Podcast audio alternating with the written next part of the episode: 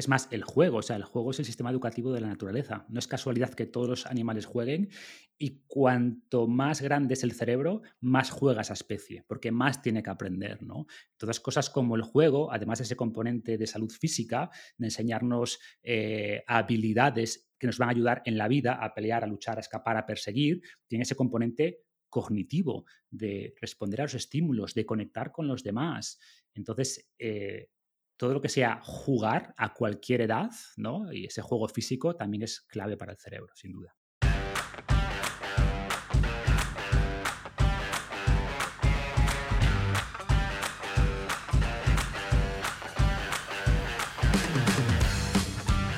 Soy Jaime Rodríguez de Santiago y esto es Kaizen, el podcast para mentes inquietas en el que te acerco a personas, a ideas y a técnicas fascinantes de las que aprender cada día.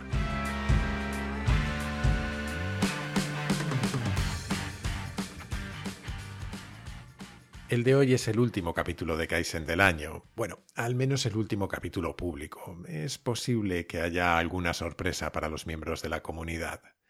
Yo me voy a tomar un pequeño descanso para preparar temas para el año que viene y para disfrutar de la familia en Navidades, claro, que también es lo suyo. Pero, eso sí, vamos a terminar el año por todo lo alto, con una de las entrevistas que más personas me habíais pedido.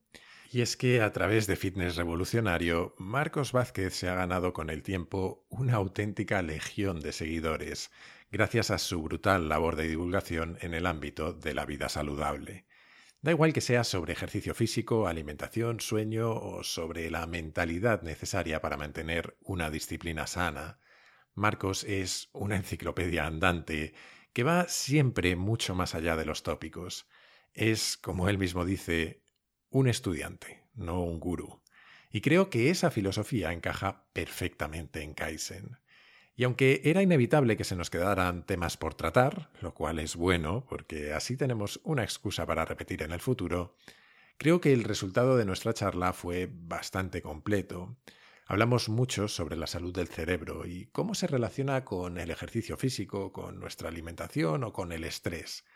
Hablamos también de la forma en la que Marcos cuida su propia salud hoy en día y de cómo debe variar o no nuestro planteamiento con la edad, de cómo mantener la motivación y hasta en un momento dado intento desmitificarle un poco, hablando de sus debilidades, aunque no tengo claro que lo consiguiera. Por darnos tiempo, nos dio tiempo hasta que yo demostrara que necesito alimentar mejor mi cerebro, o que con la pandemia ya he perdido la noción del tiempo del todo, o ambas. Como oirás, hablo de febrero de 2021, cuando evidentemente quiero decir febrero de 2020. Una prueba más de que me van a venir muy bien estas vacaciones. Pero dejando mis torpezas aparte, espero que disfrutes y que aprendas tanto como yo lo hice con esta conversación con Marcos Vázquez.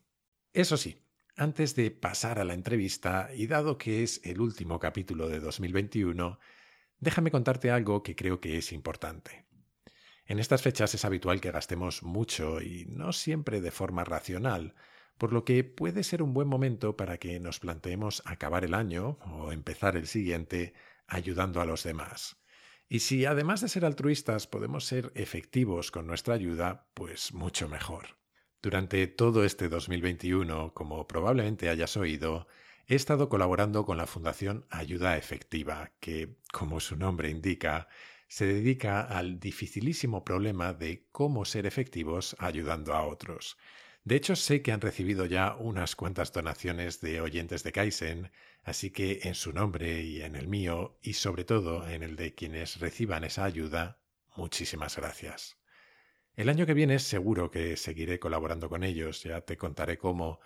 Y además quiero traer a Pablo Melchor, su fundador, a charlar en el podcast, porque su planteamiento resuena mucho con algunas de las cosas que hemos tratado en Kaizen sobre cómo tomar decisiones racionales y a la vez creo que nos mete en debates interesantísimos sobre cómo cuantificar cuál es el valor de ayudar a una persona o a otra.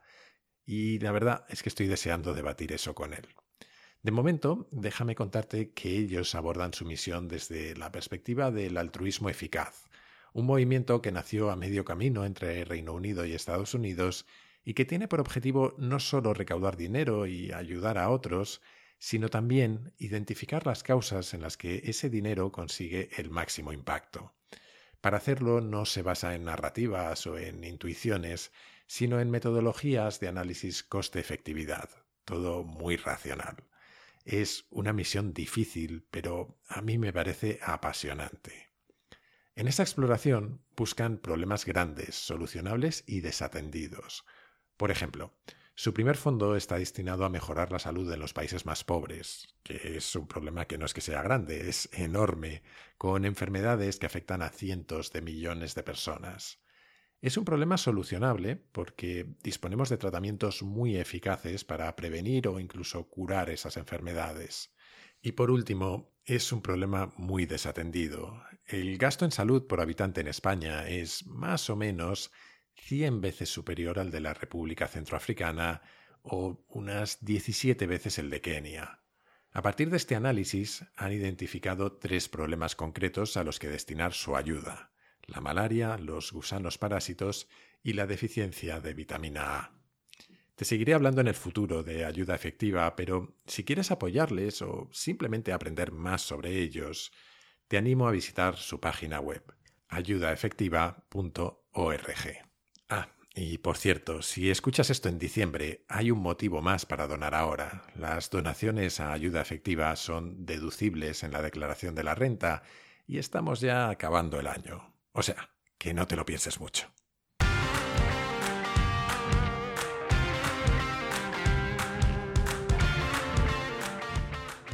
Marcos, bienvenido a Kaizen.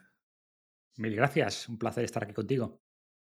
Por fin, por fin nos sentamos a hablar de nuevo. Eh, la primera vez fue hace, mucho tiempo en, tu podcast eh, de Radio Fitness Revolucionario y yo te debía una invitación a Kaizen que, la verdad es que he tardado demasiado en cumplir.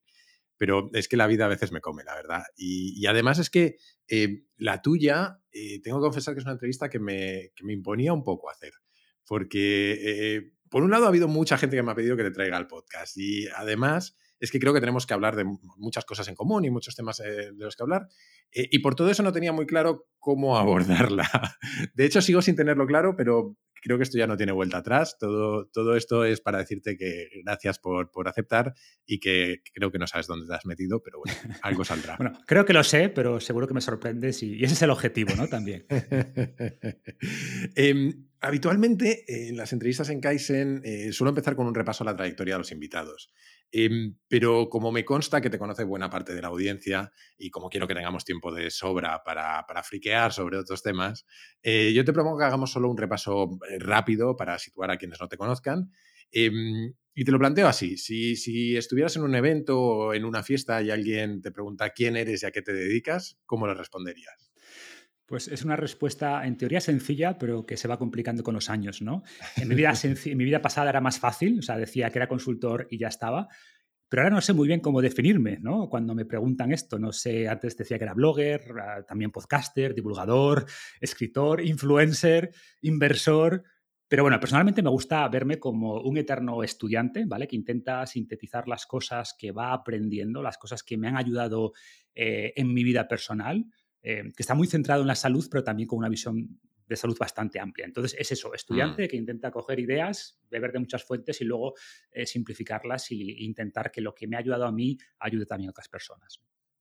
Bueno, y, en ese camino em, eh, se suele decir que, somos lo que comemos y luego seguro que hablamos de alimentación, pero a mí me gusta usar esa expresión más para, para entender por qué llegamos a ser como somos.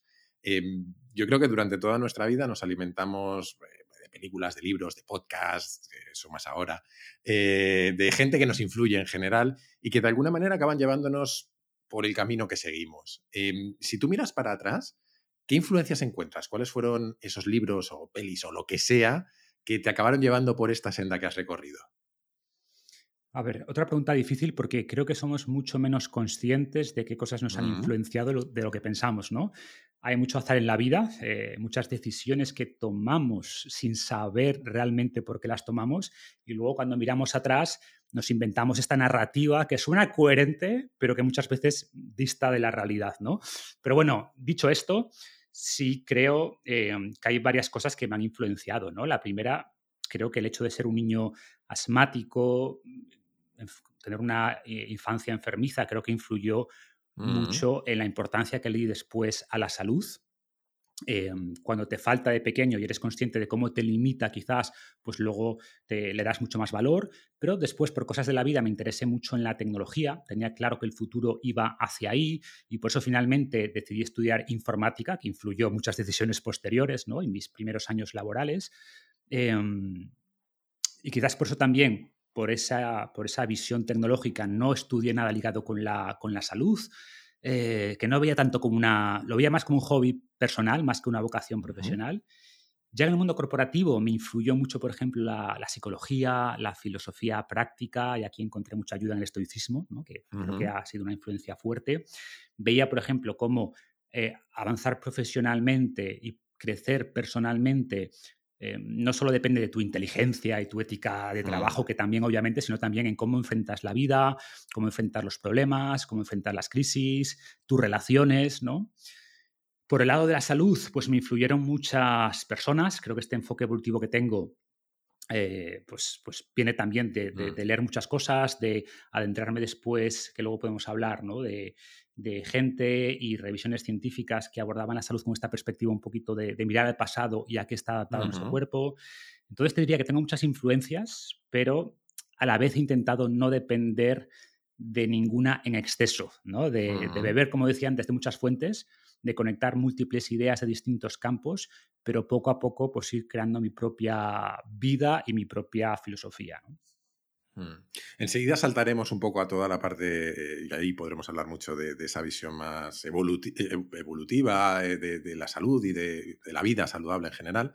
Eh, pero antes hay algo que me, parece también muy interesante, y yo creo que es que hay una lectura de tu recorrido que, que, tiene que ver con algo que es poco habitual en España. ¿no? En algún momento consigues convertir lo que tú decías que era casi eh, un hobby o un interés personal en una forma de ganarte la vida, ¿no? Eh, ¿Cuándo es esa bisagra? ¿Cuándo, se da ese paso? Y, ¿Y, cómo consigues convertirlo, imagino que con mucho esfuerzo, pero cómo consigues convertirlo en una forma de ganarte la vida? A ver, fue un proceso gradual, eh, más mm. fortuito que meditado, pero bueno, hubo parte también de, meditación, ¿no? Por supuesto. Eh, por ejemplo, me preguntabas antes sobre influencias y recuerdo que yo mm. fui una de esas muchas personas, de millones de personas, eh, influenciada por, por el libro de Tim Ferriss, de For Hour Work mm. allá por el 2007 debió ser, que fue uno de los primeros que hablaba de estas cosas de lifestyle design, ¿no? Y de vivir gracias a Internet, y ser un nómada digital y estas cosas y pensé, ostras, yo, yo quiero esto, ¿no? Quiero hacer lo que me gusta desde cualquier parte, ganar mucho dinero, pero bueno, se quedó ahí dando vueltas en mi cabeza y pocos años después, cuando empecé con el blog de Fin de Revolucionario, al principio sin muchas expectativas, o sea, era más una forma de mm. difundir mis ideas a mi grupo cercano, que me decía, ostras, esto que nos cuentas está súper bien, me está funcionando súper bien, eh, abre un blog para contar estas ideas y que se las pueda mostrar a mi familia, a mis amigos, que se lo vas a explicar tú mejor que yo. Y entonces empecé a unir las cosas, ¿no? Decir, oye, tengo estas ideas que parece que a la gente le interesan, eh, tengo esta, este conocimiento del mundo digital, de la tecnología, creo que puedo empezar a casar ambos. Y así empezó, o sea, sin muchas expectativas al principio, eh, era más, como te decía, una forma de divulgar conocimiento, pero ese grupo cercano que inicialmente eran los únicos que leían el blog, empezaron a, comentarlo con sus familiares, amigos, a compartir en redes sociales y la bola se fue haciendo cada vez más grande. Eh, después saqué mi primer producto digital, que fue desencadenado, que funcionó muy bien. Coincidió además eh, prácticamente con que se vendió la compañía en la que yo era socio de consultoría y, y fue como, oye, vamos a cerrar un ciclo aquí, ¿vale? No sé si esta aventura online va a funcionar o no, pero más o menos el, beta testing está hecho, la validación de mercado, el market fit, o como lo queramos llamar, está hecho, esto parece que funciona. Y, por tanto, pues oye, decidí dejar ese cómodo y lucrativo mundo corporativo para aventurarme en algo mucho más incierto, pero mucho más apasionante y enriquecedor para mí, ¿no? Y a partir de ahí, pues el proyecto siguió creciendo, creé más productos, más libros, eh, y al final, con una comunidad suficientemente grande, se puede vivir muy bien haciendo lo que te gusta, ¿no? Pero, y por supuesto, ese ingrediente secreto al que hacías mención, que no es nada secreto, que es el esfuerzo, dedicarle mucho tiempo. Y por eso, si no es algo que te apasione, es muy difícil que te vaya bien, porque es muy difícil que, le dediques el tiempo que esto requiere. Yo em, a veces, esto creo que lo he contado en el podcast, no estoy seguro, a veces cuando doy charlas a emprendedores, y di una hace poquito, em, uso de, ejemplo a Super Mario. Y, digo que es que eh, eh, Mario es un ejemplo de emprendedor porque es un tío que empezó siendo un fontanero inmigrante que apenas hablaba el idioma del país al que llegó y acabó haciéndose rico, eh, conocido en todo el mundo y casándose con una princesa. Y siempre digo lo mismo, digo, hazlo por la chica, porque si hubiese sido por la pasta, este se habría, no se habría recorrido 800 castillos y se habría peleado con no sé cuántos monstruos raros, ¿no? es un poco lo que tú decías, si no tienes ese, ese driver de pasión, que no es suficiente, que yo creo que también ese es otro mensaje importante, ¿no? Que no todo el mundo se crea que basta con, con, la pasión para sacar adelante un proyecto, ¿no? Las cosas tienen que encajar, pero si no lo tienes es muy, muy difícil que lo saques adelante. Em, un poco en relación a, esto que estábamos comentando cuando, cuando se me ocurrió decir que iba a hablar contigo en Twitter, han llegado todo tipo de preguntas, algunas bastante raras, eh, luego hablaremos de cuáles han llegado y demás, pero había algunas relacionadas con esto, ¿no? Y había eh, una en concreto que me acuerdo que preguntaba sobre ¿cuánto tiempo estuviste con esto como un side project, ¿no? como un proyecto paralelo? Eh, y luego también, creo que era en esa misma pregunta, hacían una pregunta un poquito eh, indiscreta, que tú dirás si la quieres responder o no y el cómo, que era que te preguntara sobre independencia financiera, ¿no? sobre si es tu objetivo con lo que haces y si la has conseguido plenamente o si sabes cuánto te falta. Hala, como tú quieras, a por ello. Vamos a ello. A ver, em, yo soy muy fan de esto de construir puentes antes de lanzarse al vacío, ¿no? Hmm. Entonces, es cierto que fue un side project, como dices, durante tres años prácticamente. Claro. O un poco menos, dos años, dos años y pico debió ser, ¿no? Más o menos, 2011 a 2013, eh, un par de años. Y, y al final convergieron bastantes cosas, como te decía antes, y ese fue lo que me... Al final siempre tienes que dar un paso hacia lo mm. desconocido, ¿no? Pero que ese paso sea lo más pequeño posible. Entonces yo siempre les digo a la gente, oye, prueba ideas antes de dejar tu trabajo, antes de hacer algo, eh, de realmente dar ese paso definitivo, de saltar al vacío, mm. de tirarte a la piscina, asegúrate que parece que algo de agua hay, ¿no? Entonces, no fue hasta que lancé ese primer producto y la gente respondió bien que, decidí dar el paso, pero insisto, he sido mm. acompañado también de ese momento que convergieron múltiples factores. Y sobre la independencia financiera, a ver, no tengo problema, parece que es un poco tabú esto hablar de, dinero, pero bueno, ¿no? Creo que es un poco un tema español. O sea, yo personalmente tengo la suerte de. primero habría que definir qué es la libertad financiera, ¿no? Pero para mí es, oye, que, que, no tengo que trabajar por dinero, ¿vale? O sea, mis rentas, financian holgadamente mis gastos, ¿vale? Porque en ese sentido podría, que es como yo defino, independencia financiera. Y entiendo que es una situación muy privilegiada, ¿vale? Eh, soy consciente de eso. Y, en parte es porque, a ver, desde siempre me gustó el mundo de las inversiones, a nivel básico, ¿eh? O sea, pero por suerte tampoco tienes que saber mucho para que te vaya bien. O sea, es tomar decisiones razonablemente buenas y luego dar, dar tiempo a que esas decisiones vayan, vayan gradualmente aumentándose, ¿no? Interés compuesto mm. y estas cosas. Y por otro lado, pues siempre he llevado una vida bastante sencilla, quizás por esa influencia estoica que te decía antes.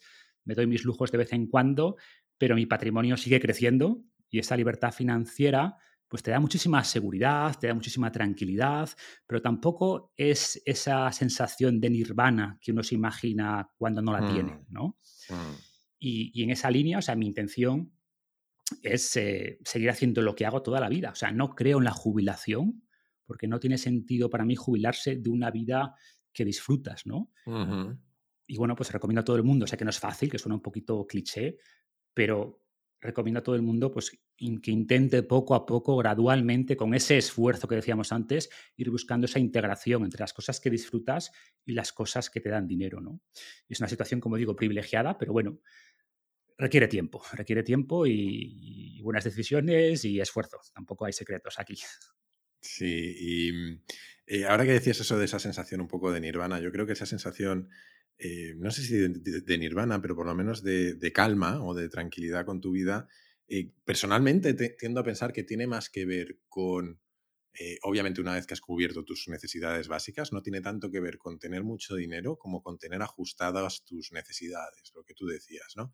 Em, ayer estaba hablando con, alguien que conoces, con, Alex Fidalgo, eh, y, justo salió un tema muy parecido y le conté una anécdota que leí hace tiempo de, Kurt Vonnegut, que es un escritor de ciencia ficción, y de otro escritor que era Heller, que fueron a casa de un, multimillonario y Vonnegut empezó al otro a vacilarle y decirle, mira, este tío en un solo año gana más de lo que vas a gastar, ganar tú en toda tu vida. Y el otro le dijo, sí, pero yo tengo algo que él no tiene. Suficiente. efectivamente, suficiente. Yo sé cuánto es suficiente, ¿no? Y, yo creo que esa sensación de nirvana viene, viene de ahí. Em, oye, em, vamos a pasar, yo creo, más a la parte eh, de vida saludable y en concreto, em, yo cuando estaba preparando la entrevista me planteé incluso dividirla en tres partes y se me ocurrió esto de cuerpo, mente y espíritu o algo así. Podríamos discutir qué entra dentro de cada una. Pero, llegué a la conclusión de que eh, seguramente íbamos a necesitar muchas horas para cubrir todos los temas que, se me ocurrían y que yo creo que tenemos en común, ¿no? Em, así que, por intentar acotar un poco, y dado que Kaizen es un podcast dedicado al aprendizaje continuo, em, yo te propongo que nos centremos especialmente en la parte de la mente o del cerebro, que también seguro es una distinción interesante. Em, y desde ahí seguro que vamos a eh, ramificar y tocar otros temas, ¿no? Y además es que em, es a lo que has dedicado saludablemente, que es... Eh, que yo sepa tu último libro, por lo menos es el último que yo he leído tuyo, así que me parece un buen sitio para, empezar. Em, comencemos por los fundamentos. ¿Qué tres, cuatro o, cinco grandes verdades has aprendido tú sobre nuestro cerebro y sobre cómo cuidarlo? Es decir, ¿qué es lo esencial que todos deberíamos saber? A ver, es difícil destilarlo tanto, pero primero diría que no hay dicotomía cuerpo-cerebro, ¿vale? Que todo está conectado, que el cerebro es materia y que está influenciado por nuestros hábitos, igual que el resto del cuerpo, que está moldeado por la selección natural, igual que el resto del cuerpo. Punto dos, que, creo que después lo tocaremos, em, que la actividad física tiene una importancia enorme en la salud del cerebro y movernos es mucho más complejo de lo que pensamos, ¿no? Y esto nazaría con la siguiente gran verdad, que sería que somos menos conscientes de lo que nuestra mente hace mejor, ¿no? Y por eso los ordenadores hace décadas que juegan al ajedrez, pero cuesta mucho hacer un robot que, pueda escalar o que pueda planchar la mm. ropa, por decir algo, ¿no? Y esto a la gente le choca. Em, y quizá por terminar, que nuestro cerebro solo puede ser entendido en contacto con otros. O sea, somos seres profundamente sociales y gran parte de nuestro ancho de banda mental, mucho más de lo que pensamos, está orientado a procesar nuestras relaciones con los demás. Y, es un tema del que, creo que tampoco somos conscientes en una sociedad que es muy individualista, ¿no? Pero mm. creo que ser conscientes de eso también te cambia muchos aspectos mentales. Mira, justo ah, en relación a esto último que, decías, eh, y yo creo que me quiere sonar, porque es que me lo leí hace tiempo, pero me quiere sonar que lo tratas en el libro tú también. Em, esta semana, en, el capítulo de esta semana de Kaizen, hablaba del ellos y el nosotros, ¿no? nuestra tendencia al tribalismo. Lo comento. Em, y hay, hay eh, determinados estudios en los que se ha medido lo que tarda el cerebro en, en procesar quién es la persona que tiene enfrente. Es decir, lo que tarda en procesar el, género, la raza eh, y luego ya la identidad. Y mm. son milésimas de segundo, pero tenemos ahí un proceso en, background para los informáticos, tenemos un proceso ahí corriendo que está constantemente identificando todo lo que hay alrededor y activando la amígdala si hay, si hay amenazas. ¿no? Es lo primero que hacemos cuando vemos a alguien, nos hacemos dos preguntas. La primera es amigo o enemigo, y la segunda, procrear, procrearía con esta persona o no. Son en ese orden, ¿no? Supervivencia y luego procreación. Básicamente, son los cálculos que hacemos. Es amigo o enemigo, me gusta o no me gusta, ¿no? Y eso está ahí, eso no lo podemos cambiar, eso es parte de nuestro cableado. Nos ha ayudado a sobrevivir, por supuesto, pero esos mismos procesos neurológicos, esas mismas redes que nos ayudan a colaborar con los demás y ayudar a nuestro grupo, son las mismas que nos hacen odiar y luchar contra los que pensamos que no son de nuestro grupo. Ese tribalismo está ahí, ¿no? Para lo bueno y para lo malo. Entonces es importante entenderlo, eh, potenciar lo bueno y mitigar lo malo. Claro. Em, yo he hecho antes esa, distinción entre cuerpo, mente y espíritu, pero como tú bien decías, eh, está todo conectado, ¿no? Y me gustaría que explorásemos eh, en detalle algunas de esas conexiones. Eh, empezando por la alimentación, por ejemplo. Eh, ¿Cómo debemos alimentar a nuestro cerebro? Y aquí ya no hablo de influencias, sino de alimentación pura y dura, de lo que de verdad comemos y deglutimos y esas cosas. Pues a ver, como decía antes, ¿no? Una de esas verdades que el cerebro es Mm. materia y por tanto necesita una dieta similar y unos nutrientes y unas fuentes energéticas idénticas prácticamente a las que necesita el resto del cuerpo, ¿no? Y al final es una dieta basada en comida de verdad, minimizar los famosos ultraprocesados, bollerías y este tipo de productos. Y tenemos muchos estudios que asocian, por ejemplo, más consumo de ultraprocesados con peor función cognitiva, con más riesgo de depresión.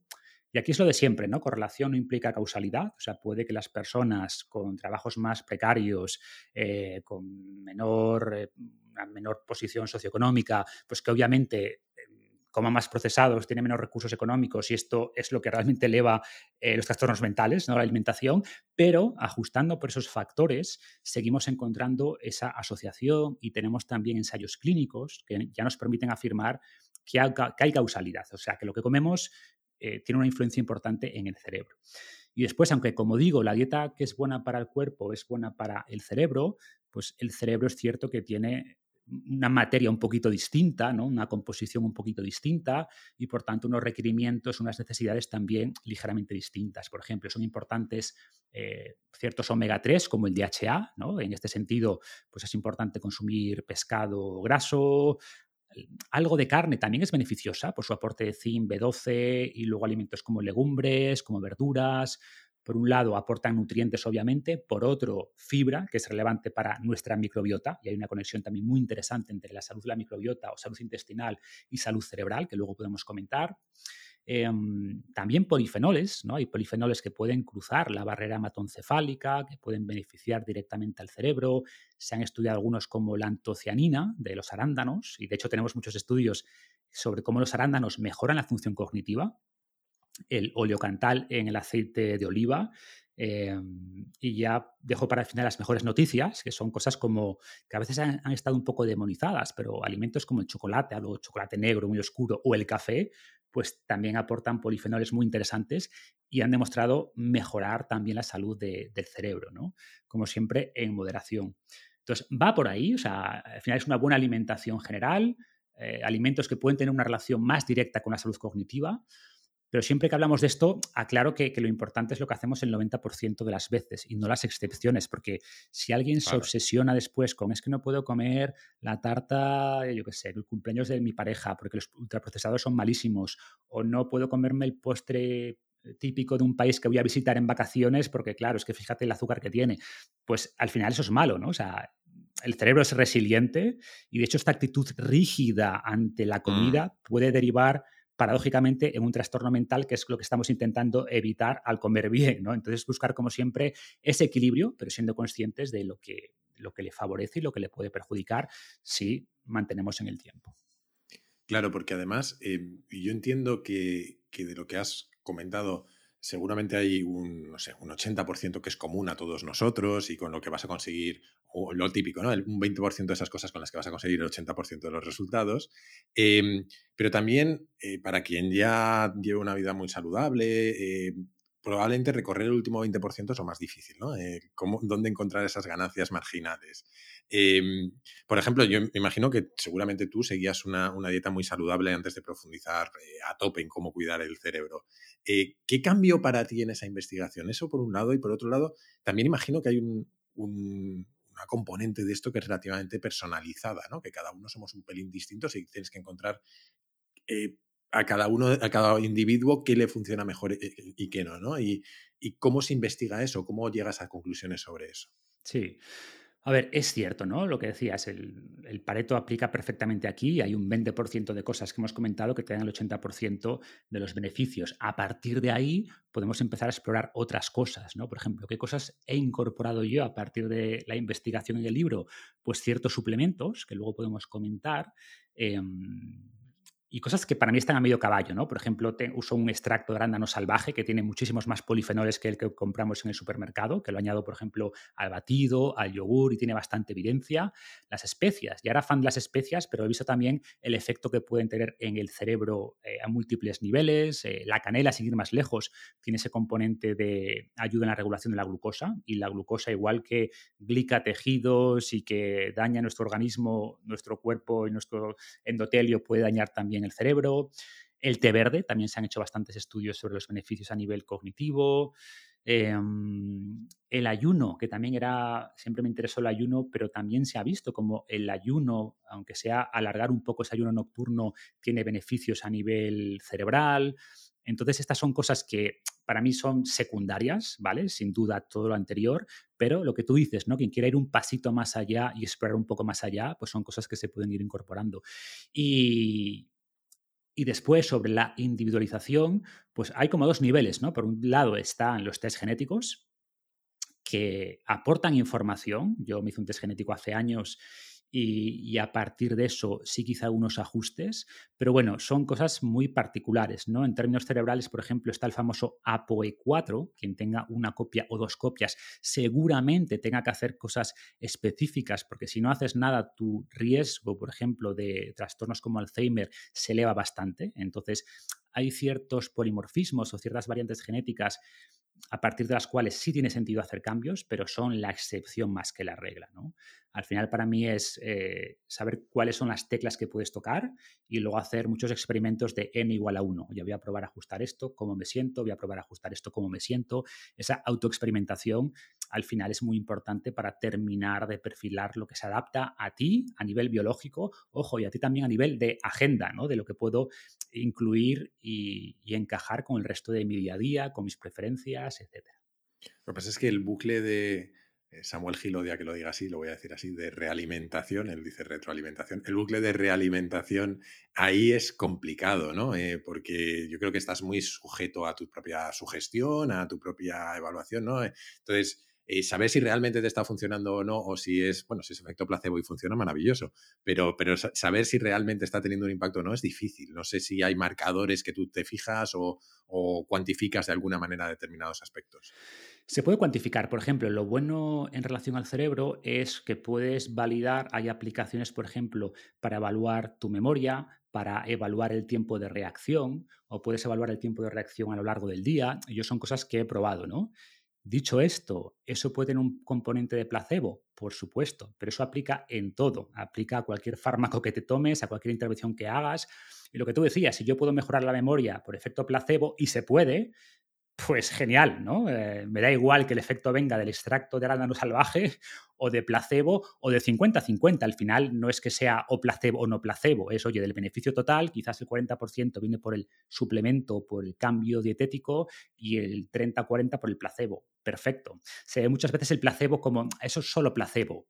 ¿Perdona? O sea, me da igual que sea solo placebo. O sea, el placebo, de hecho, es algo biológico, no es un tema únicamente psicológico y hay muchos estudios sobre esto, ¿no? Entonces, esa autosugestión está ahí y, eh, como digo en el libro, cuando tomas algo, cuando te dan una pastilla, te dan dos cosas, la pastilla y la expectativa. Y esa expectativa ha demostrado ser tan importante como la pastilla o como el suplemento o como el extracto, ¿no?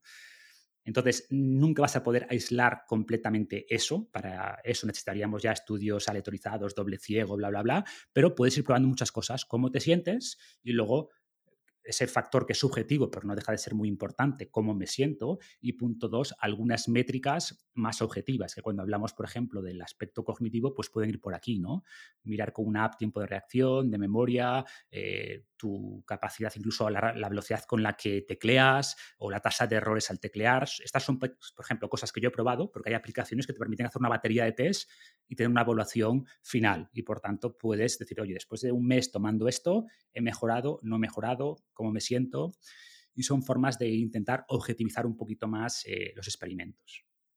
En el, en el, libro hablabas también de, de nuestro segundo cerebro. Eh, ¿Cuál es y por qué es tan importante? Aunque lo has mencionado algo de pasada antes. Sí, es un término un poquito engañoso, ¿vale?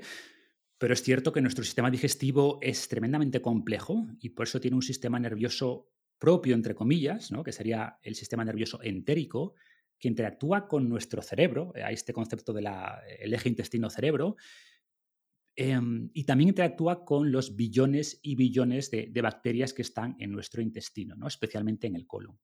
Y estas bacterias, pues está viendo que tienen una gran importancia, una gran influencia en nuestra salud eh, general y nuestra salud mental en particular. Por ejemplo, estas bacterias tienen la capacidad que es sorprendente de producir neurotransmisores, es decir, se pueden comunicar directamente con el cerebro usando su propio lenguaje, ¿no? su propio idioma. Y es cierto que estos neurotransmisores no llegan directamente al cerebro, pero sí pueden enviar información a través del nervio vago, para lo bueno y para lo malo, ¿vale? Entonces, las bacterias que tenemos, el tipo de bacterias, las proporciones entre ellas, pueden influenciar desde el tipo de antojo que tenemos, si nos apetece más fruta, nos apetece donuts, pueden influenciar nuestro nivel de depresión, que ahora comentaré, eh, el riesgo de enfermedades como Alzheimer. Eh, por ejemplo, mencioné antes la fibra, pues la fibra en el colon es fermentada por estas bacterias, produce lo que llamamos butirato o ácido butírico, y esto modula también la actividad cerebral, reduce la inflamación. Y sabemos que la inflamación, por ejemplo, eh, tiene una participa o contribuye a la depresión, contribuye a otros trastornos mentales, o por ejemplo se ha visto que si traspasamos la microbiota de un ratón con depresión a un ratón normal o saludable, digamos, pues este ratón saludable pasa a mostrar síntomas de depresión, ¿no? Entonces vemos cada vez más evidencia de cómo están conectados la salud mental con la salud de la microbiota y al revés. O, por ejemplo, periodos de estrés, ¿no? Hacen que nuestra microbiota se perjudique. Por tanto, salud mental ligada con salud intestinal, salud intestinal muy ligada también con esa salud eh, mental. Y ahí es donde entra todo, pues como decíamos, ¿no? los probióticos y los psicobióticos. Eh, ¿Qué son y qué evidencia tenemos? ¿O cómo, cómo ingerimos esto? ¿Cómo se come a puñados? O...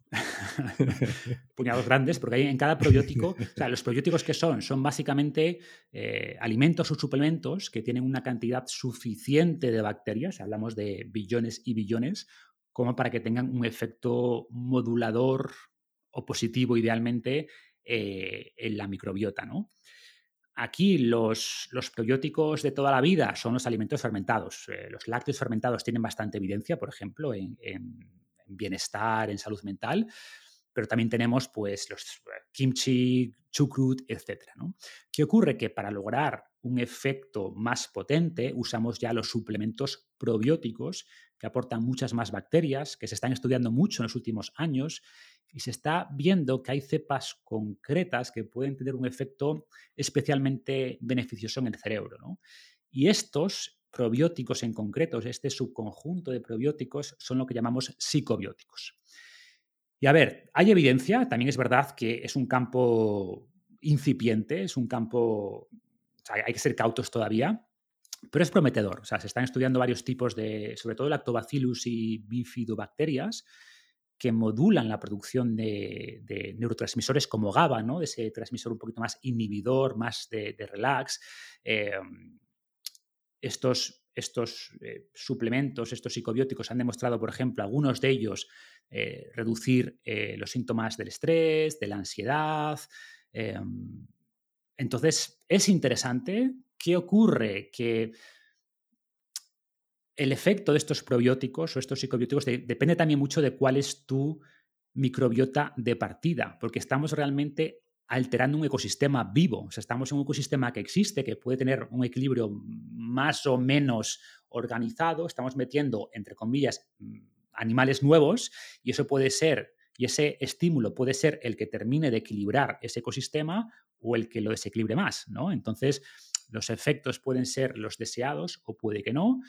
Entonces hay que ser cautos, pero insisto, hay resultados muy positivos, pero a día de hoy no deja de ser una herramienta interesante con la que podemos jugar, pero que, falta mucho ¿no? por, investigar aquí. Ok. Y, me parece que volvemos una y otra vez irremediablemente a eso de que está todo conectado, ¿no?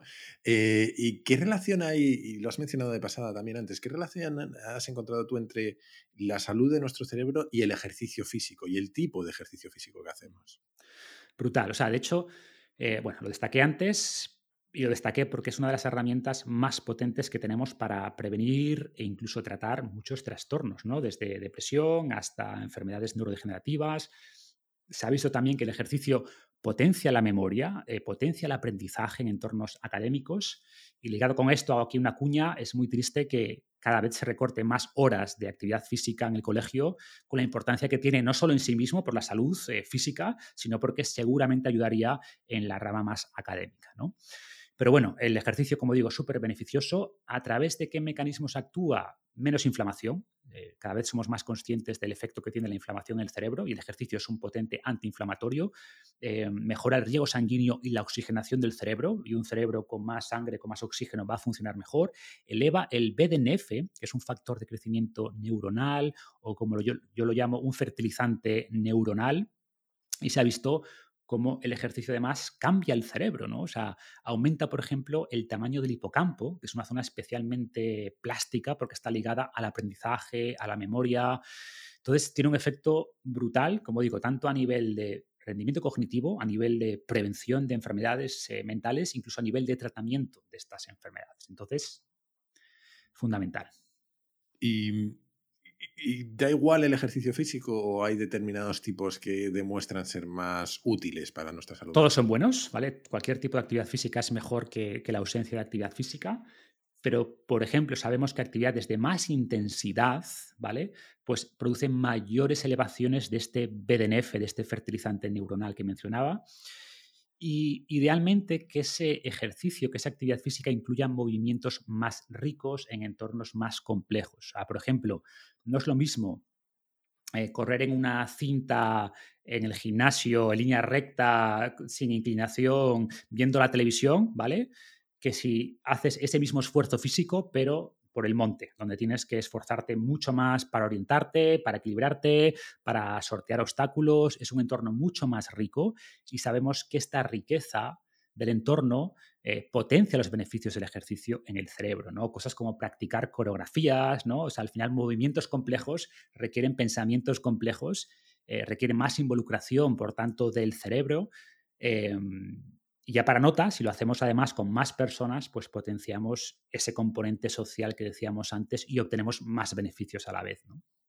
Estaba justo pensando que, yo tengo una teoría ahí eternamente a medio cocinar que tiene que ver con eh, cómo muchas de las cosas que hacemos en la infancia y perdemos en la vida adulta en realidad son un camino de salud o de, o de felicidad o de ambas, ¿no? Estaba pensando en el pilla-pilla, cuando jugabas entre varios, que es, que es un entorno hipercomplejo donde tienes un montón de personas que te pueden pillar varios, que tienes que estar atentos, de, todo se está moviendo a tu alrededor y obviamente es un ejercicio físico, pero también intelectual, ¿no?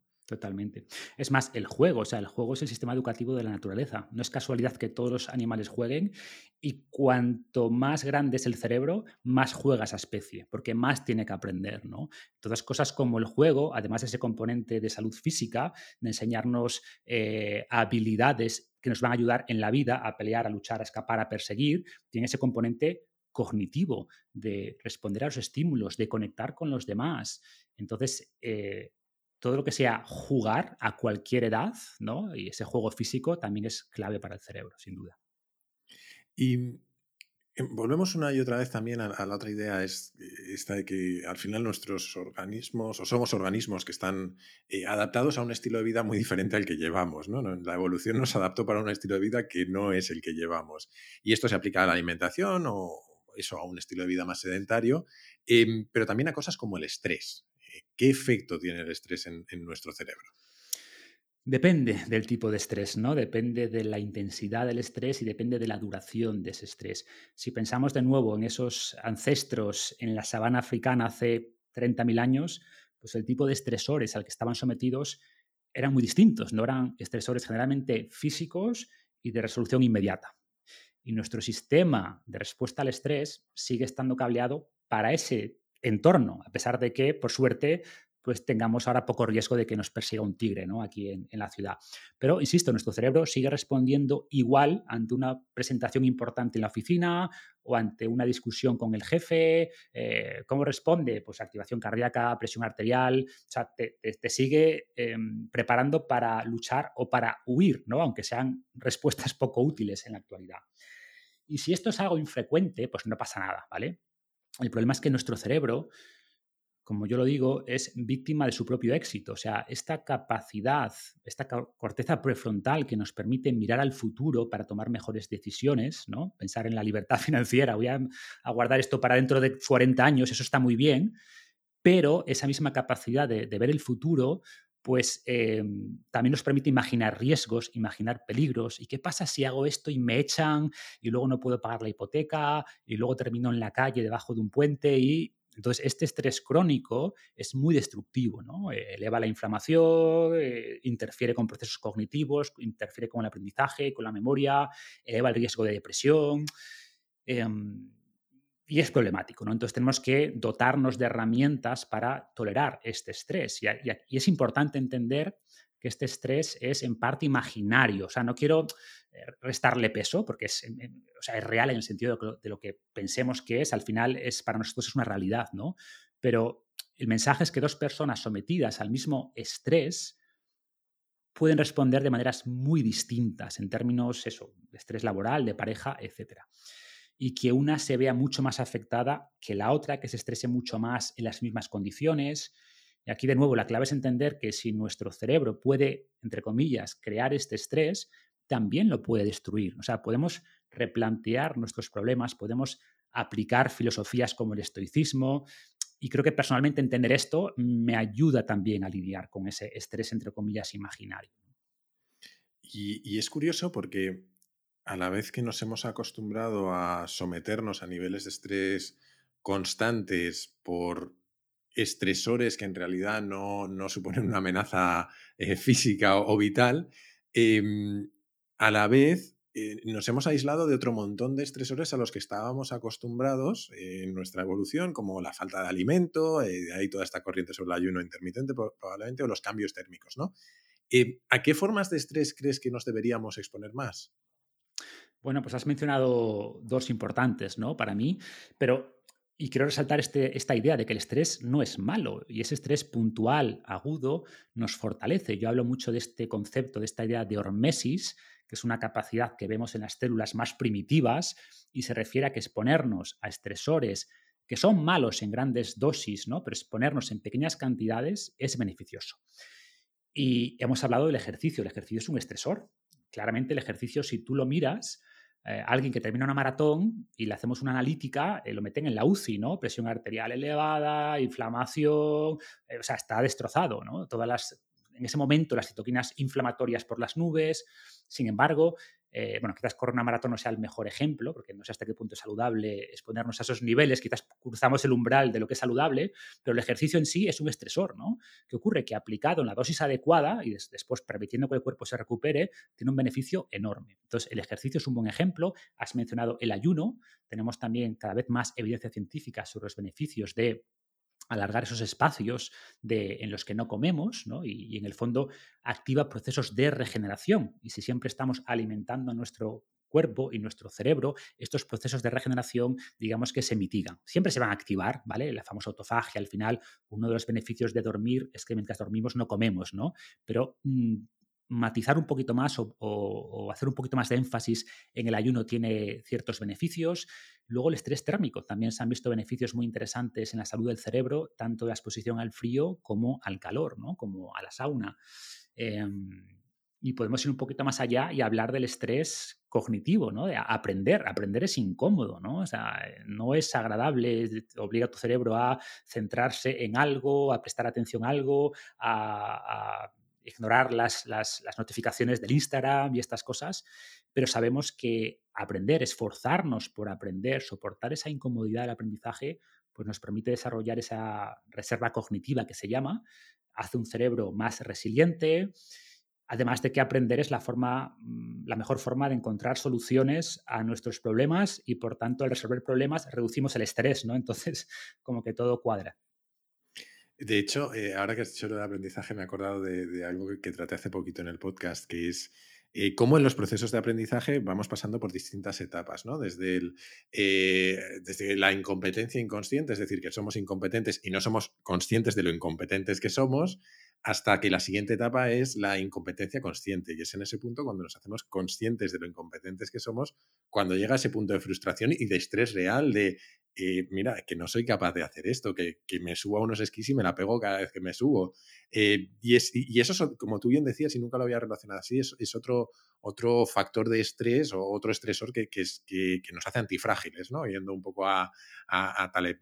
Em, antes de pasar a otros temas, eh, yo creo que quería entrar eh, un poco en algo que, hemos mencionado de pasada antes eh, en varias ocasiones, y es esa distinción entre mente y cerebro, ¿no? Al final, eh, mucho de lo que hemos comentado no solo se refleja en nuestras capacidades cognitivas, en cómo de rápidos somos mentalmente o cuánto recordamos las cosas, sino también, y tú lo has dicho, en nuestra, en nuestra salud mental. En, cómo nos sentimos con nosotros mismos y en cómo nos relacionamos con otros. Em, relacionado con esto, o sea, con lo que hemos hablado o con otras cosas, eh, ¿qué claves has ido aprendiendo tú para cuidar de tu salud mental y para estar, no sé si en nirvana, pero por lo menos en calma con la vida y, estar bien?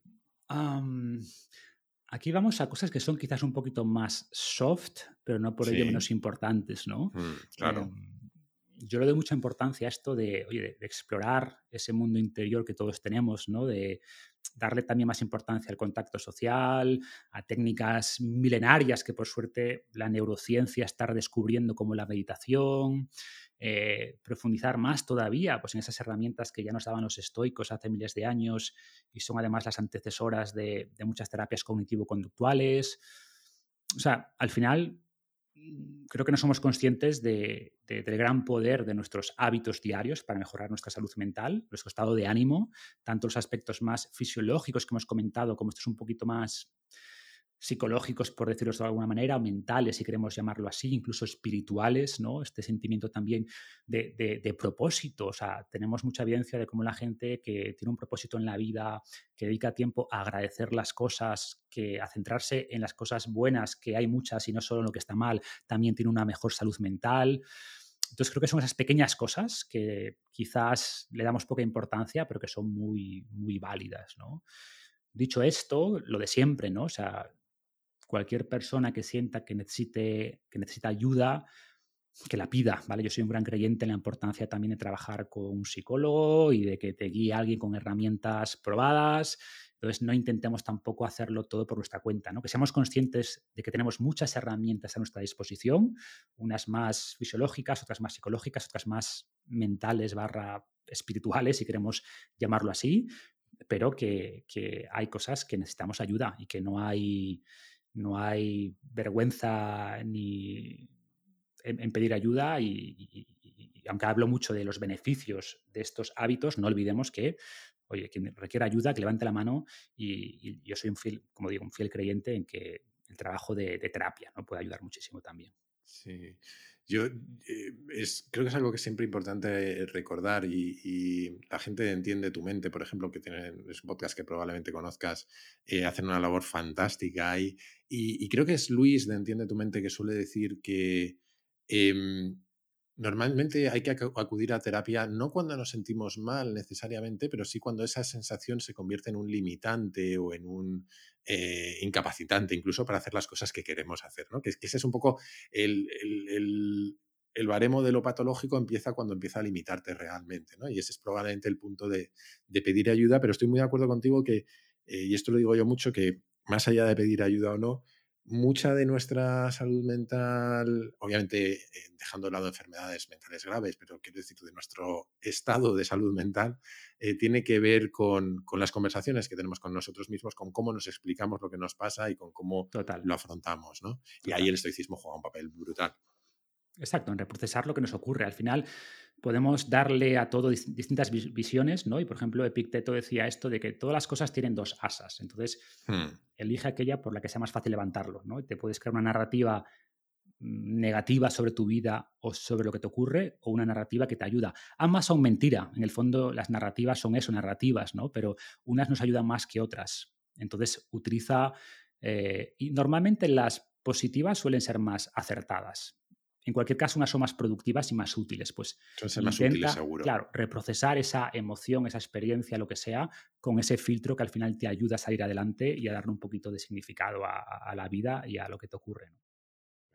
Em, como, como, mencionaba antes, y, creo que has visto, tuve la peligrosa idea de preguntar en Twitter eh, sobre qué hablar contigo, ¿no? Y llegó un aluvión de preguntas, eh, cada cual más diferentes, o sea, desde criptomonedas hasta política, pasando por dermatitis, cómo mejorar la calidad del semen, o sea, unas cosas bastante, bastante. estaba asustado a ver cuáles ibas a elegir. Eh, he intentado hacer una selección de algunos temas eh, como buenamente he podido em, y desde ya voy a pedir perdón a todos aquellos cuyas preguntas no hayan entrado, pero era imposible. Em, y había una idea que era bastante recurrente en estas preguntas que tenía un poco que ver sobre tu propia trayectoria em, en esto de la vida saludable. ¿no? por un lado, Samuel Gil, al que he mencionado antes y que me pidió que te dijera que es, un gran fan tuyo, eh, me pidió también que te preguntara sobre ¿qué protocolo sigues tú ahora? Que yo entiendo que es como dicen los del capital riesgo, lo que quiere, o sea, cómo estás estructurando tus días y tus semanas en cuanto a entrenamientos, alimentación, desayuno, un poco la visión holística de cómo eh, piensas en tu vida saludable ahora. Ok, a ver. Bueno, primero un abrazo para Samuel, que también le sigo los pasos en Twitter. Y sobre mi protocolo o estructura, varía bastante, ¿no? O sea, por ejemplo, viajo bastante, me gusta probar muchas cosas, eh, pero va en la línea de lo que suelo comentar en el blog, ¿no? O en el podcast. Es decir, a nivel de entrenamiento, priorizo el trabajo de fuerza, bien con el propio cuerpo, con kettlebells. Me gusta también programar básicos con barra, o sea, press de banca, sentadilla, peso muerto, etc. Hago una combinación de todo suelo dedicar varios meses al año después a algo más programado con barra, ¿no? Más énfasis en fuerza al estilo de mi programa barra libre. Me gusta meter algún hit, eh, por ejemplo, una vez a la semana, que puede ser intervalos de sprints o circuitos de calistenia o similar. Suelo hacer eso, o sea, este tipo de entrenamientos cuatro o cinco días a la semana. un par de sesiones de, cardio, pero cortas. No soy súper fan del cardio, pero bueno, 20-30 minutos eh, sesiones de 20-30 minutos creo que son muy positivas. Ah, mm, me gusta este concepto de, de, tener como métricas diarias, ¿no? Intento caminar 10.000 pasos al día, pasar dos minutos en sentadilla, suele ser más, pero pongo ese mínimo, y colgarme dos minutos al día, tener una barra de dominadas en una parte de la casa por la que pasas con frecuencia y cuando pasas, colgarte, ¿no? Que son pequeñas cositas, pequeños snacks de movimiento, como yo lo digo, pero que te ayudan muchísimo en el día a día, a, mantener bueno, la movilidad, la fuerza de agarre, la salud de los hombros, etcétera, ¿no? En cuanto a horarios o tal, ahora mismo estoy entrenando al final de la mañana, ¿no? Así por la mañana aprovecho para trabajar. Eh, como a la una entreno, después me tomo un batido generalmente, como, trabajo otro ratito. Las mañanas suelen ser más bien trabajo creativo, trabajo más de escribir, de crear contenido, más foco mental y por la tarde un poquito más eh, administrativo, gestión, reuniones, etcétera. Alimentación, me gusta ciclar un poco en el sentido de eh, verano más rico en carbohidrato, me gusta hacer un ciclo de dieta cetogénica por el invierno, con un protocolo cetogénico durante el invierno, pero de pocas semanas, ¿vale? Eh, me gusta meter eh, ayunos intermitentes, pero tampoco mucho, o sea, personalmente pierdo peso rápido, ¿vale? Y si hago, aunque sea 16, 8, un mes, pues fácil que baje 2 kilos, que me cuesta después recuperar. Entonces, por eso quizás lo hago un par de veces a la semana, de vez en cuando un ayuno un poquito más largo de 24 horas, no mucho más. Después, cosas que creo que son importantes para, para, mí, ¿no? O sea, cenar temprano. O sea, en España se cena súper tarde, entonces yo intento cenar tipo 7, 8. Después vemos algo de eh, Netflix después de cenar, mientras tomamos un té. Hago algo de movilidad mientras veo Netflix. Salimos a caminar un rato. Y después ya estoy en modo cero pantallas, eh, luz de la casa un poquito más amarilla, ¿vale? Eh, ¿Qué más? Eso, Mm, leer, intento leer todas las noches al menos una horita y tipo 11 nos acostamos e intento levantarme a la mañana siguiente sin despertador, salvo que tenga algo relevante al día siguiente. Y más o menos, no sé si he respondido la pregunta, pero, pero va por ahí un poco el, día a día, ¿no? Como pienso en esto a, a medio largo plazo. Yo creo que has respondido de sobra. Por un momento te estaba imaginando metido en un gran hermano y todos los demás mirando a ver qué hacías durante todo, durante todo el día. No sería muy divertido, te lo aseguro. un poco relacionado con esto, hay una pregunta que, a mí me parece interesante, que es, eh, ¿qué matices o qué cambios crees que hay que hacer según la etapa de la vida en la que estamos? Eh, entiendo que no es necesariamente lo mismo los 20 que los 30, que los 40 o que los 50. Eh, por ejemplo, eh, si no me equivoco, tú estás en los 40 y pocos. Bueno, cinco ya. Pocos. ¿Cómo, ¿Cómo, piensas que será tu protocolo dentro de 10 años? ¿Esperas mm. cambios radicales o crees que va a ser muy, muy parecido? Es una buena pregunta, ¿no? Y a ver, evidentemente el paso del tiempo afecta a muchos procesos fisiológicos mm. y tenemos que irnos adaptando, eso es una realidad, pero cada vez estoy más convencido eh, y sobre todo a, a, medida que cumplo años, de que buena parte de eso que llamamos envejecimiento tiene más que ver con la inmovilidad que con la edad. De hecho, en los últimos años se han publicado varios estudios que indican, pues, que muchas de estas ideas que tenemos no son correctas o, al menos son muy matizables, ¿no? Se sigue repitiendo esto de, no, es que a los 30 se ralentiza el metabolismo o, empiezo ya a perder mucha masa muscular o es más difícil ganar masa muscular o es más difícil recuperar, mm, que insisto, en gran medida es parte de nuestra narrativa y lo de siempre, la narrativa se puede convertir en realidad, ¿no? Y no estoy diciendo que la edad no afecte, evidentemente afecta, pero menos lo que pensamos, ¿vale? Ah, y quizás perder un 4 o 5%, claro, si estás en la élite deportiva, pues importa mucho, ¿vale? Pero para el común de los mortales es poco, ¿no? Y de hecho, si empiezas a hacer las cosas bien a los 35, vas a tener más fuerza y más masa muscular y te vas a ver mejor y te vas a sentir mejor con 40 que con 25. Tengo muchísimos casos que, que así lo demuestran, ¿no? Entonces, creo que en parte tenemos que cambiar la mentalidad, ¿vale? Y en mi caso el enfoque es que no me voy a autolimitar, o sea, no me voy a poner la venda antes de la herida, ¿no? Ya será la vida la que me vaya limitando, marcando, eh, pues eso, los límites o lo que puedo hacer y lo que no puedo hacer. O sea, entonces de momento sigo entrenando igual, mis marcas no han bajado en los últimos años, mi ilusión por hacer cosas nuevas tampoco ha bajado y seguramente en 10 años pues sí cambie cosas, ¿no? Pero voy a, voy a intentar resistirme, ¿vale?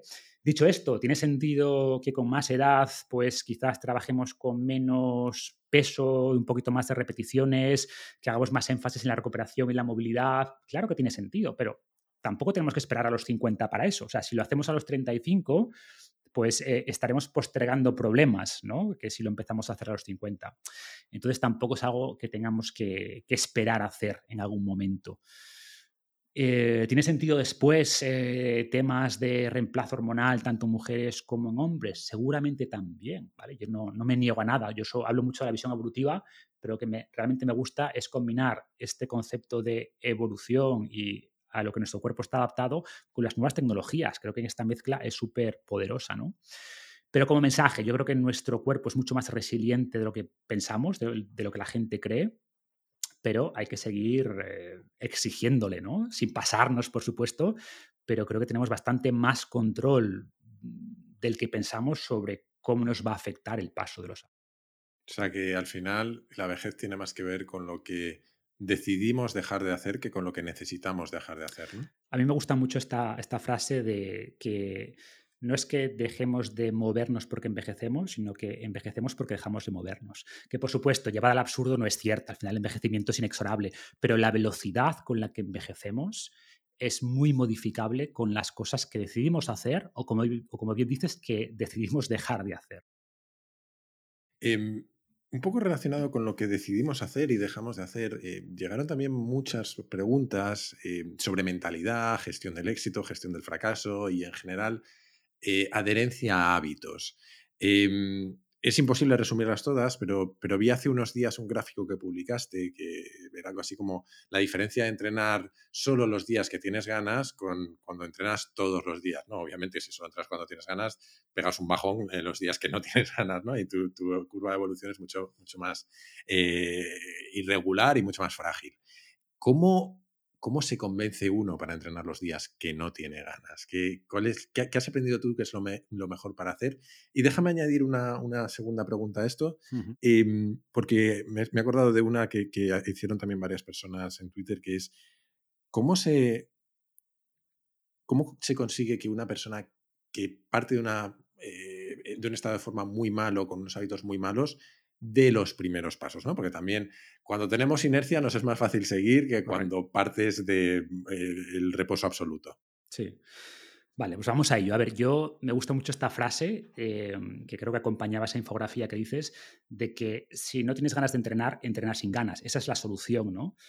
Y que así dicho parece una chorrada, pero tiene profundidad la idea, ¿no? Porque muchos enfoques de autoayuda van en la línea de qué podemos hacer para mejorar la motivación, cómo nos motivamos.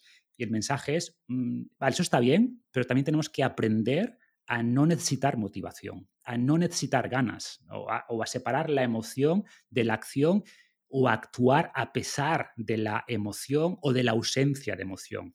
Y fíjate que poca gente pregunta, ¿cómo se convence uno de ir a trabajar sin ganas? Pues porque no se lo plantean, van a trabajar y punto. No dicen, es martes, no me apetece trabajar. vas, vas porque lo tienes que hacer. Pues es lo mismo, nadie te pregunta eso, ¿no? ¿Cómo, ¿Cómo voy a trabajar sin ganas? Pues porque lo hacen sin ganas, pero lo hacen. Pues es aplicar esa misma idea, ¿no? A ver, como todo, ¿no? O sea, si nunca tienes ganas de entrenar, quizás debas buscar una actividad que te guste más, eh, algo quizás grupal, seguir explorando, pero esa pereza que todos tenemos de vez en cuando es inevitable y al final se trata de, hacer las cosas sin plantearte si tienes ganas o no tienes ganas de hacerlas, ¿no? Insisto, escuchando al cuerpo de vez en cuando, hay gente que se pasa, que de vez en cuando esa falta de ganas es una señal de que igual te estás pasando, tienes que descansar, pero no es lo normal, ¿no? Hay mucha más gente en el otro extremo de que esa pereza hace que nunca cojan ese hábito de, la actividad física. Y ligado con la segunda pregunta, eh, que está muy relacionado con la primera, esa persona que quiere hacer cambios pero no sabe cómo empezar, yo soy muy fan de, le daría dos ideas, ¿no? Y en mi libro Invicto hablo mucho más de esto, que está muy dedicado al cambio de hábitos. Primero, empieza pequeño, o sea, nuestro cerebro se resiste, se piensa que lo vas a tener ahí, si seguimos con el entrenamiento, pero es aplicable a todo. Si dices, no, tienes que hacer todas estas series con todas estas repeticiones y supersets y clusters y no sé qué, dices tú, no, el cerebro, al final tenemos esa parte del cerebro que es un elefante que quiere satisfacción ahora, que, odia el esfuerzo y por tanto si cambias ese gran entrenamiento de una hora por el compromiso contigo mismo de entrenar 10 minutos, pues es mucho más fácil que venzas esa resistencia, ¿no? Y 10 minutos es mucho mejor que a no hacer nada. Y curiosamente, como tú bien decías antes, ¿no? Es esa ley de Newton aplicada al comportamiento humano, cuando tienes cierta inercia, cuando has empezado, cuando has engañado a tu cerebro diciéndole que solo eran 10 minutos, una vez que estás caliente, que ya te has cambiado, que estás sudando un poquito, escuchando música, seguramente entrenes media hora finalmente, ¿no? Ojo, aunque solo hagas los 10 minutos, es mucho mejor que no hagas nada. Pero punto uno, acciones pequeñas. ¿Cuál es el, paso más pequeño que te mm, lleva en la dirección correcta? Y punto dos, también pequeñas recompensas, ¿no? O sea, yo qué sé, elige la recompensa. Los días que entrenas, pues te tomas tu batido de proteína favorito o te permites un postre. O si has entrenado los cuatro días de la, los cuatro días de la semana o los cinco, lo que te hayas marcado, pues eh, el fin de semana, yo qué sé, te comes tu lado favorito o, abres tu botella de vino favorita. Eh, evidentemente tiene que haber una... o sea, la, recompensa no puede anular el beneficio del, hábito, ¿no? Pero seguramente encuentres formas de recompensarte de recompensar esos esfuerzos, esos pasos en la dirección correcta y por tanto esos pequeños pasos o pequeñas acciones acompañadas de pequeñas recompensas son lo que empieza el proceso, ¿no? Y va haciendo que esa bolita de nieve se vaya haciendo cada vez más grande y, a partir de ahí se van fomentando los hábitos. estando completamente de acuerdo con lo que has dicho, me va a permitir eh, añadir un par de ideas eh, que creo que, lo complementan bien. Em, al final, y por hacer un poco de autobombo, eh, el Kaizen es un poco parecido a lo que, a lo que estábamos hablando, ¿no? Y para mí es siempre ha sido mi forma de aproximarme a, esa generación de hábitos que tiene que ver con, oye, me fijo, no me fijo grandes objetivos, me fijo el objetivo de todos los días hacer por lo menos lo mismo que el día anterior, porque no tengo excusa. Por ejemplo, ahora que estoy, siempre cuento lo mismo, yo corro tres meses al año y luego paro de correr, corro para correr la San Silvestre. Entonces, eh, en mi camino a, correr 10 kilómetros, pues a lo mejor empiezo corriendo tres y al día siguiente no tengo excusa porque ya sé que puedo correr tres. Y a lo mejor solo corro tres o corro tres 100 o corro tres 500, da igual, pero sé que no tengo excusa, ¿no? Y el hacer todos los días un pelín más que el anterior creo que es la mejor forma de, hacerlo. Em, y luego, relacionado un poco con lo que mencionabas antes de narrativas y demás, yo creo que se nos olvida que hay una fuerza muy poderosa que es psicológica, que tiene que ver con nuestra disonancia cognitiva, que es nuestra coherencia con nosotros mismos. Cuando te cuentas a ti mismo que eres la persona que hace X todos los días o que eres una persona deportista, eh, tu cerebro te empuja, claro, porque lo conviertes en tu identidad. Eh, hay un, hay un vídeo muy tonto, pero que a mí me gusta mucho, eh, lo tendré que buscar, de un marine estadounidense que dice, haz todos los días la cama. Que sea lo, lo primero. Antes de salir tienes que dejar la cama hecha. Y es una tontería, pero esa disciplina, para empezar, te ayuda a empezar el día con algo bien hecho, para saber cuando vuelvas a casa que has hecho algo bien en todo el día, pero además es esa identidad, ¿no? Es esa identidad de disciplina que es tu forma de auto, de auto eh, enseñarte esa disciplina. ¿no? Em, eh, a raíz de eh, a raíz de algunas de las preguntas que llegaron, eh, me vino a la cabeza, eh, y sobre todo después de esto último que hemos dicho, que es como casi predicar un poco desde el púlpito, me vino a la cabeza una, una, sensación que yo tengo a veces, y es que creo que quienes creamos contenido, sobre todo contenido de, en tu caso en particular, que, que tiene que ver con mejora de vida saludable, etcétera, creo que corremos cierto riesgo de proyectar una imagen mucho más virtuosa de nosotros mismos que la real. Por lo menos eh, eh, yo lo siento, y no porque nos vendamos de determinada manera, sino porque al final lo que exponemos al resto es una parte concreta de nosotros mismos, que es la que dominamos, la que se nos da bien, pero no se ve el desastre que podemos ser en otro montón de cosas, ¿no? Y así que se me ha ocurrido una cosa que va a ser complicada, que es intentar desmitificar a Marcos Vázquez. Eh, ¿Dónde, crees tú que están tus debilidades o qué has intentado pero no has eh, logrado, al menos aún? A ver, haría falta un podcast entero para cubrir mis debilidades, Jaime. Son muy numerosas y mi mujer estaría encantada de, comentar. Pero a ver, siempre digo que, las debilidades son fortalezas encubiertas o las puedes ver así, ¿no? O sea, por ejemplo, una debilidad mía claramente es que soy eh, poco ordenado. De hecho, mi cama no está hecha, ¿no? Ligando con lo que decías antes, te aseguro que mi, mi cama hace dos días, más días que no la hago, porque además la chica que nos ayuda en casa está, está de puente.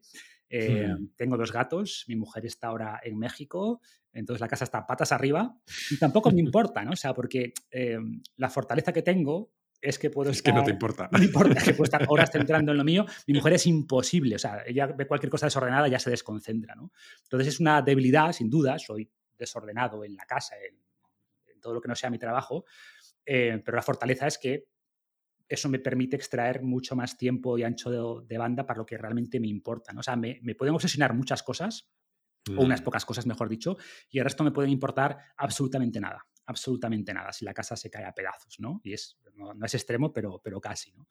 Em, ¿Qué más cosas o debilidades? Tengo poco don de gentes, ¿vale? Que es una cualidad que, que, como todo, que en parte es innata, que en parte se puede desarrollar, yo ni la tengo innata ni tampoco he hecho mucho esfuerzo en desarrollarla y admiro a esa gente que sí la, que sí la tiene, pero de nuevo, mm. quizás eso también me permite dedicar más esfuerzo mental a lo que me interesa y a ese mundo interior de que hablábamos antes.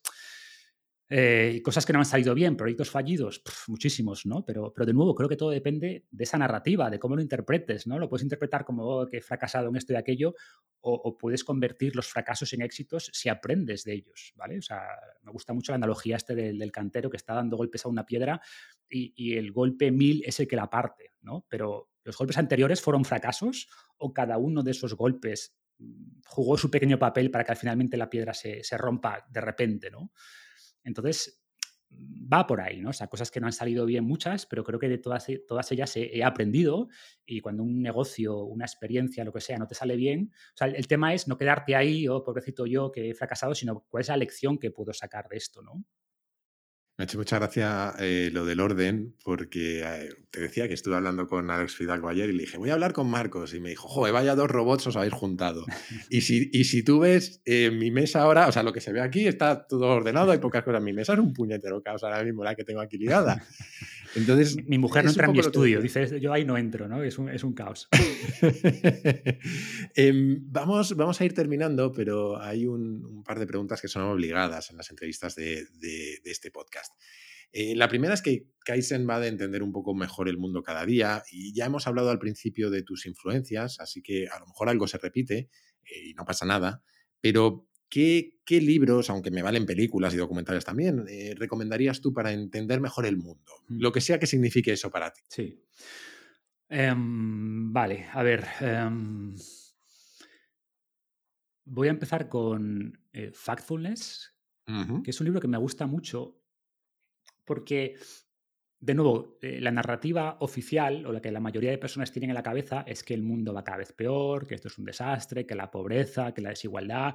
Y por supuesto hay muchas cosas que están mal en el mundo, pero el mensaje es que estamos mejor que nunca por casi cualquier métrica que quieras mirar. No por todas, ojo, ¿eh? Hay, si hablamos de obesidad, por eso mi énfasis es en salud, porque si hablamos, por ejemplo, de cosas como obesidad infantil, claramente estamos peor que hace varias décadas, ¿no?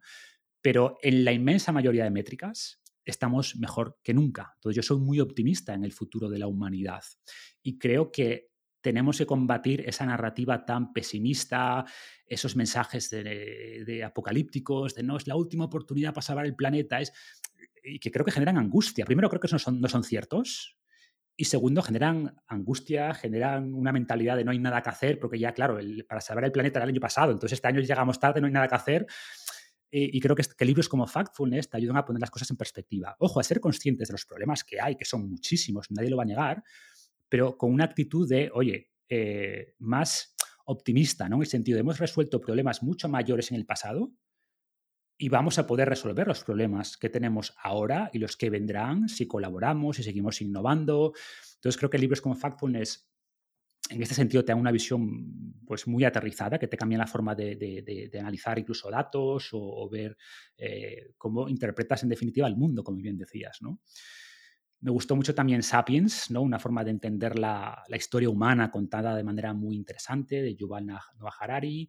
Em, para, para, entender, comprender la biología humana, quizás te diría el gen egoísta, pero bueno, por no mezclar, porque el gen egoísta tiene mucho que ver con Sapiens.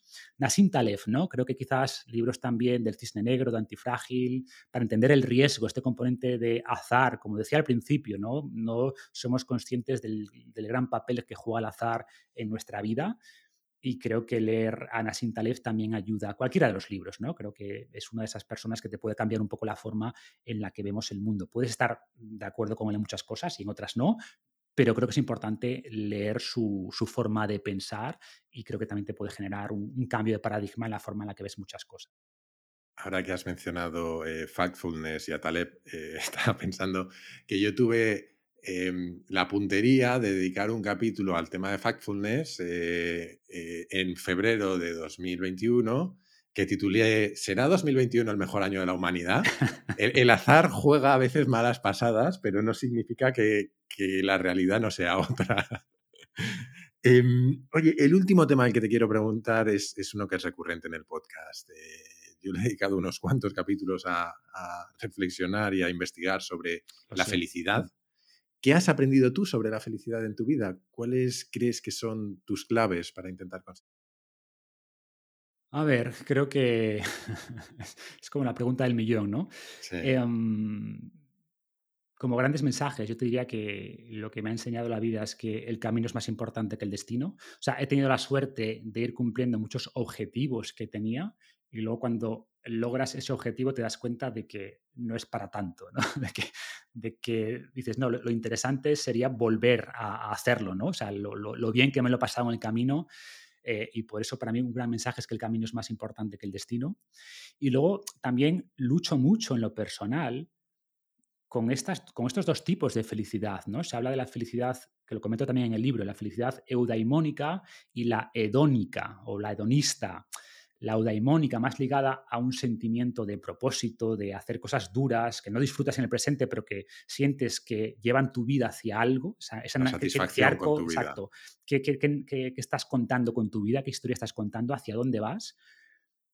Pero creo que una vida demasiado volcada en un propósito es una vida que llegas al final y dices, ya, pero no he tenido quizás satisfacciones, esas satisfacciones más hedonistas.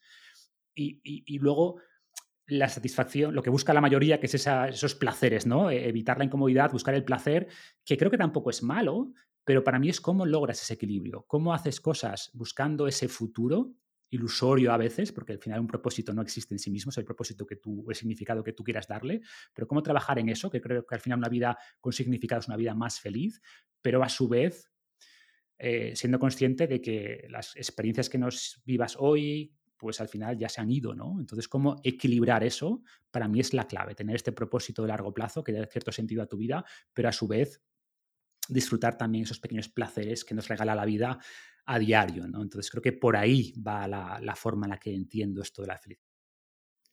Y mm, antes, antes de despedirnos, y por si alguien no te conocía, eh, ¿dónde podemos seguirte, leer lo que escribes, eh, escucharte y en general aprender más de ti? Bueno, por fin una pregunta fácil, Jaime. Finderevolucionario.com, ¿vale? Ahí está, ahí está mi casa en internet y a partir de ahí pues está el podcast, eh, Instagram y, todo lo demás.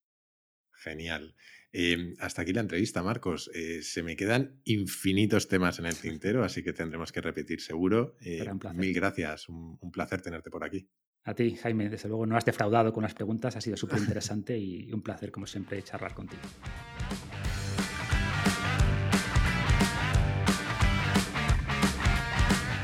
Y hasta aquí la entrevista con Marcos. Espero que, como yo, hayas aprendido mucho escuchándole. Te he dejado en las notas del capítulo todas las referencias que han ido saliendo en la conversación. Antes de despedirme, como siempre, te animo a suscribirte y recomendar Kaizen en tu plataforma de podcast preferida, en YouTube, en redes sociales o como yo siempre creo que es mejor, a tus amigos. Así me ayudas a que Kaizen siga creciendo. Además, si te gusta el podcast, puedes unirte a la comunidad Kaizen una forma de apoyarlo económicamente, pero también de acceder a un foro en el que conectar con otros curiosos compulsivos, a contenidos exclusivos y a un feed sin publicidad. Para hacerlo solo tienes que entrar en mi web, jaimerodriguezdesantiago.com y hacer clic en el banner rojo. Y desde esa misma web o desde mi Twitter, arroba jaime-rdes, puedes hacerme llegar tus comentarios, tus sugerencias, tus críticas si quieres, lo que tú quieras. Siempre contesto, aunque a veces tardo un poco. Y esto es todo por hoy y además por este año. Yo me despido hasta dentro de unas semanas. Gracias, como siempre, por estar ahí. Te deseo que pases unas muy felices fiestas y que sigamos acompañándonos en 2022. Hasta pronto.